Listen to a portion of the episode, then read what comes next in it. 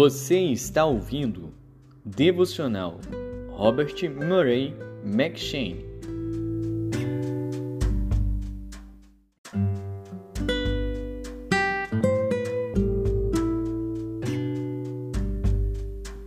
Segundo Reis.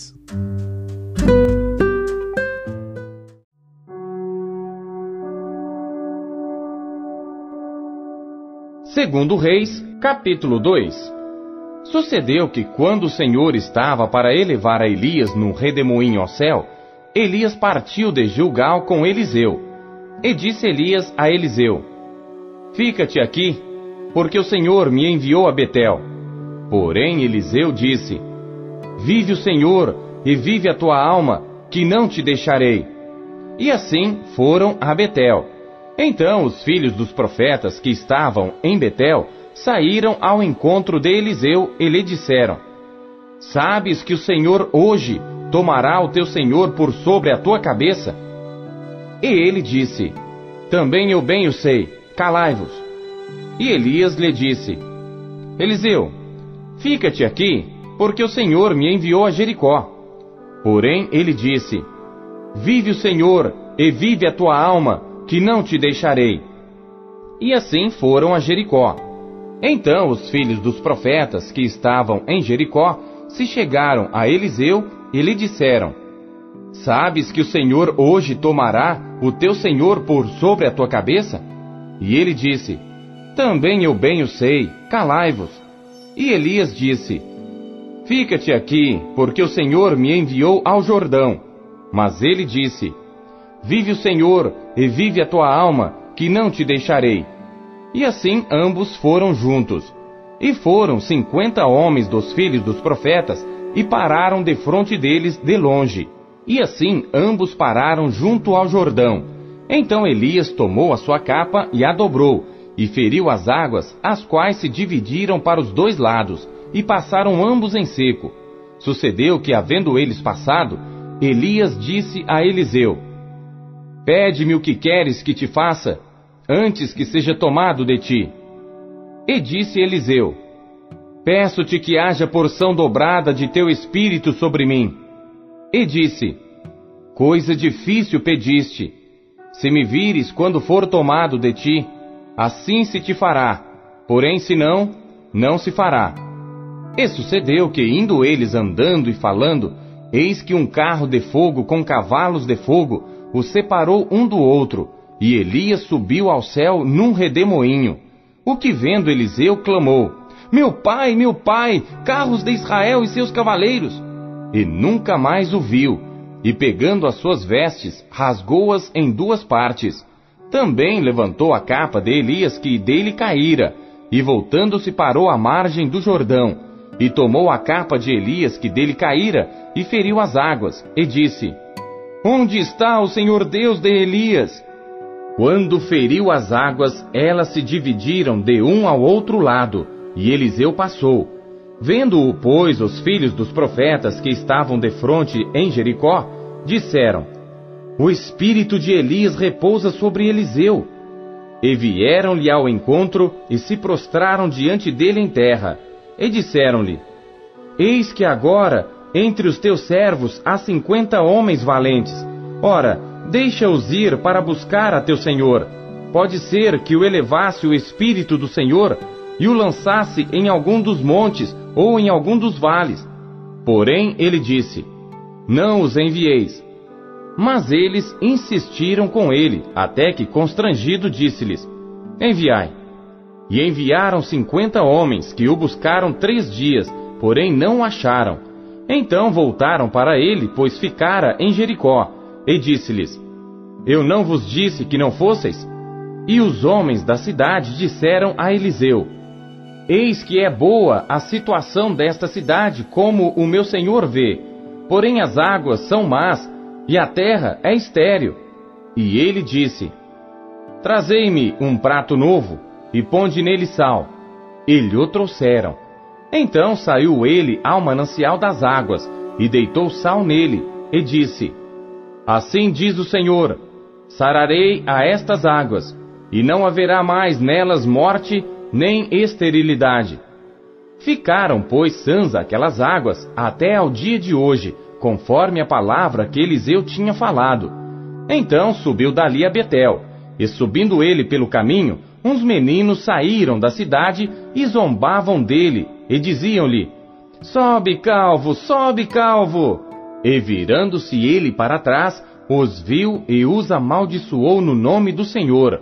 Então duas ursas saíram do bosque e despedaçaram quarenta e dois daqueles meninos, e dali foi para o Monte Carmelo, de onde voltou para Samaria.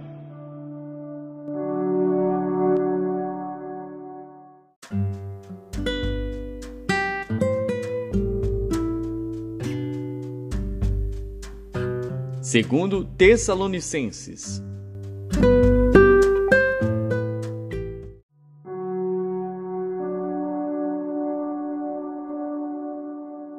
Capítulo 2 Ora, irmãos, rogamo-vos pela vinda de nosso Senhor Jesus Cristo e pela nossa reunião com Ele, que não vos movais facilmente do vosso entendimento, nem vos perturbeis, quer por espírito, quer por palavra, quer por epístola, como de nós, como se o dia de Cristo estivesse já perto. Ninguém de maneira alguma vos engane, porque não será assim, sem que antes venha a apostasia e se manifeste o homem do pecado, o filho da perdição, o qual se opõe e se levanta contra tudo que se chama Deus ou se adora. De sorte que se assentará como Deus no templo de Deus, querendo parecer Deus. Não vos lembrais de que estas coisas vos dizia quando ainda estava convosco? E agora vós sabeis o que o detém, para que a seu próprio tempo seja manifestado.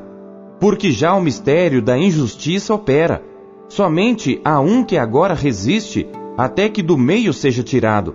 E então será revelado o iníquo, a quem o Senhor desfará pelo assopro da sua boca, e aniquilará pelo esplendor da sua vinda a esse cuja vinda é segundo a eficácia de Satanás, com todo o poder, e sinais e prodígios de mentira, e com todo o engano da injustiça para os que perecem, porque não receberam o amor da verdade para se salvarem. E por isso Deus lhes enviará a operação do erro, para que creiam a mentira, para que sejam julgados todos os que não creram a verdade, antes tiveram prazer na iniquidade mas devemos sempre dar graças a Deus por vós, irmãos amados do Senhor, por vos ter Deus elegido desde o princípio para a salvação, em santificação do Espírito e fé da verdade, para o que pelo nosso Evangelho vos chamou, para alcançardes a glória de nosso Senhor Jesus Cristo. Então, irmãos, estai firmes e retende as tradições que vos foram ensinadas, seja por palavra, seja por epístola nossa e o próprio nosso Senhor Jesus Cristo e nosso Deus e Pai, que nos amou e em graça nos deu uma eterna consolação e boa esperança, console os vossos corações e vos confirme em toda boa palavra e obra.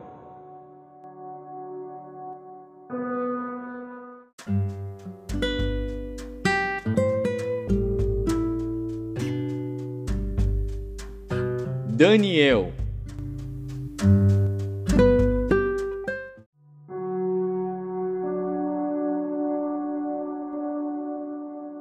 Capítulo 6 E pareceu bem a Dario constituir sobre o reino cento e vinte príncipes que estivessem sobre todo o reino, e sobre eles três presidentes, dos quais Daniel era um, aos quais estes príncipes dessem conta, para que o rei não sofresse dano. Então o mesmo Daniel sobrepujou a estes presidentes e príncipes, porque nele havia um espírito excelente, e o rei pensava constituí-lo sobre todo o reino. Então os presidentes e os príncipes procuravam achar ocasião contra Daniel a respeito do reino, mas não podiam achar ocasião ou culpa alguma, porque ele era fiel e não se achava nele nenhum erro nem culpa. Então estes homens disseram: Nunca acharemos ocasião alguma contra este Daniel, se não a acharmos contra ele na lei do seu Deus. Então estes presidentes e príncipes foram juntos ao rei e disseram-lhe assim: Ó oh, rei Dario, vive para sempre. Todos os presidentes do reino, os capitães e príncipes, conselheiros e governadores concordaram em promulgar um edito real e confirmar a proibição que qualquer que, por espaço de trinta dias, fizer uma petição a qualquer Deus ou a qualquer homem, e não a ti, ó rei, seja lançado na cova dos leões. Agora, pois, ó rei, confirma a proibição e assina o edito para que não seja mudado, conforme a lei dos medos e dos persas, que não se pode revogar. Por esta razão, o rei Dario assinou o edito e a proibição. Daniel, pois, quando soube que o edito estava assinado, entrou em sua casa. Ora, havia no seu quarto janelas abertas do lado de Jerusalém.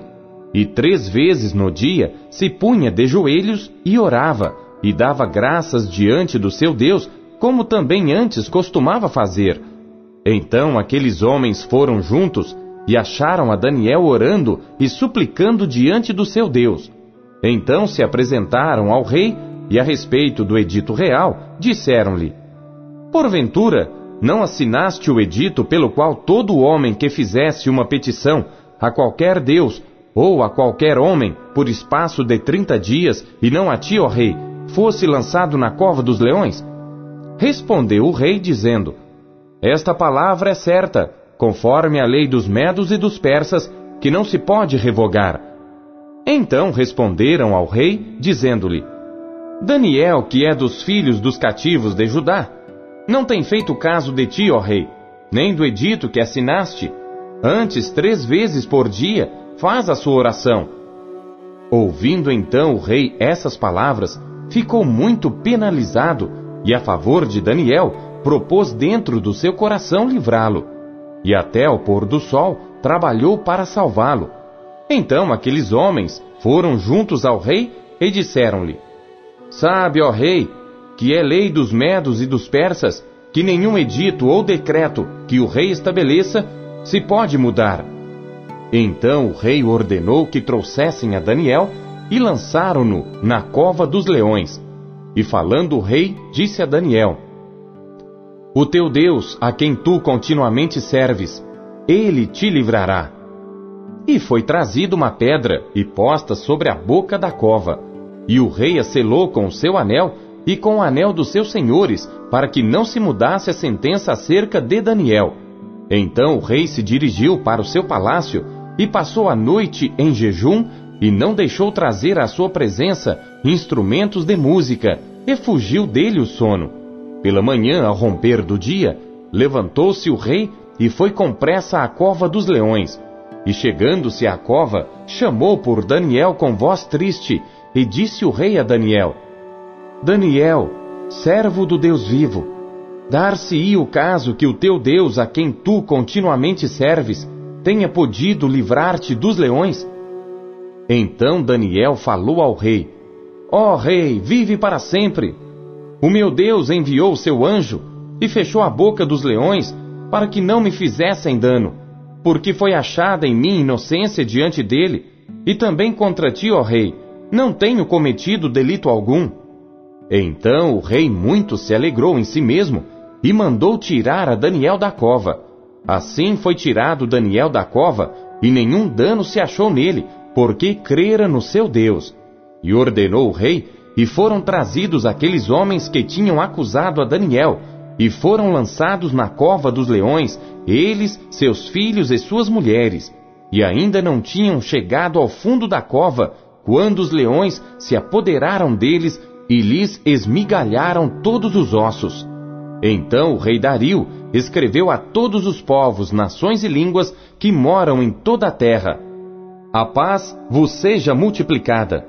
Da minha parte é feito um decreto, pelo qual em todo o domínio do meu reino os homens tremam e temam perante o Deus de Daniel, porque ele é o Deus vivo e que permanece para sempre, e o seu reino não se pode destruir e o seu domínio durará até o fim.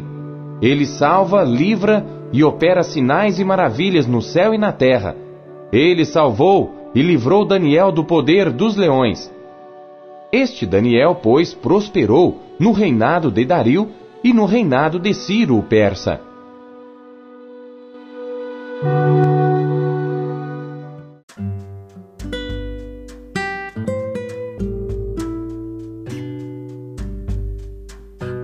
Salmos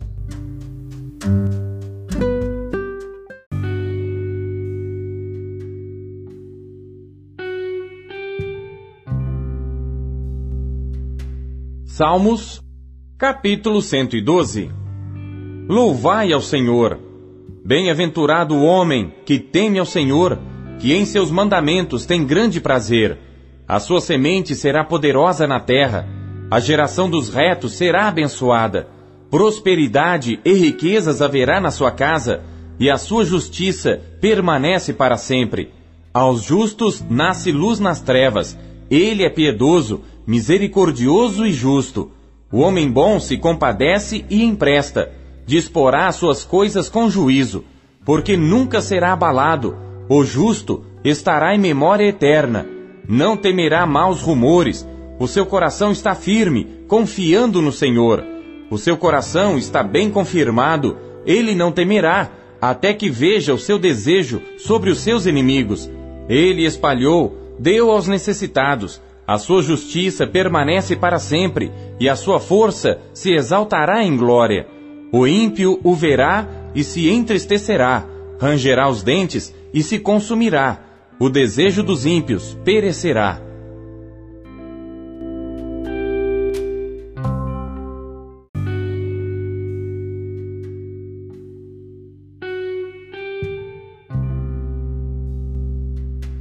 Salmos, capítulo 113 Louvai ao Senhor, louvai servos do Senhor, Louvai o nome do Senhor.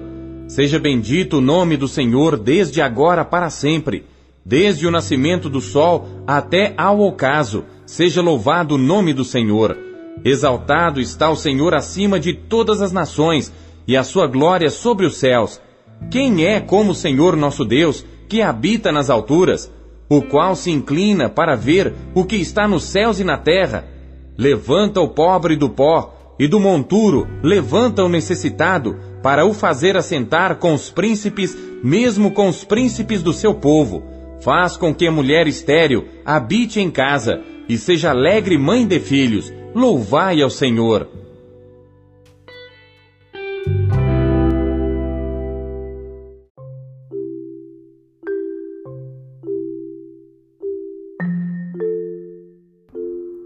Robert Murray McShane 1842, nas vozes de Pastor Paulo Castelã. Versão Almeida Corrigida Fiel. SBTB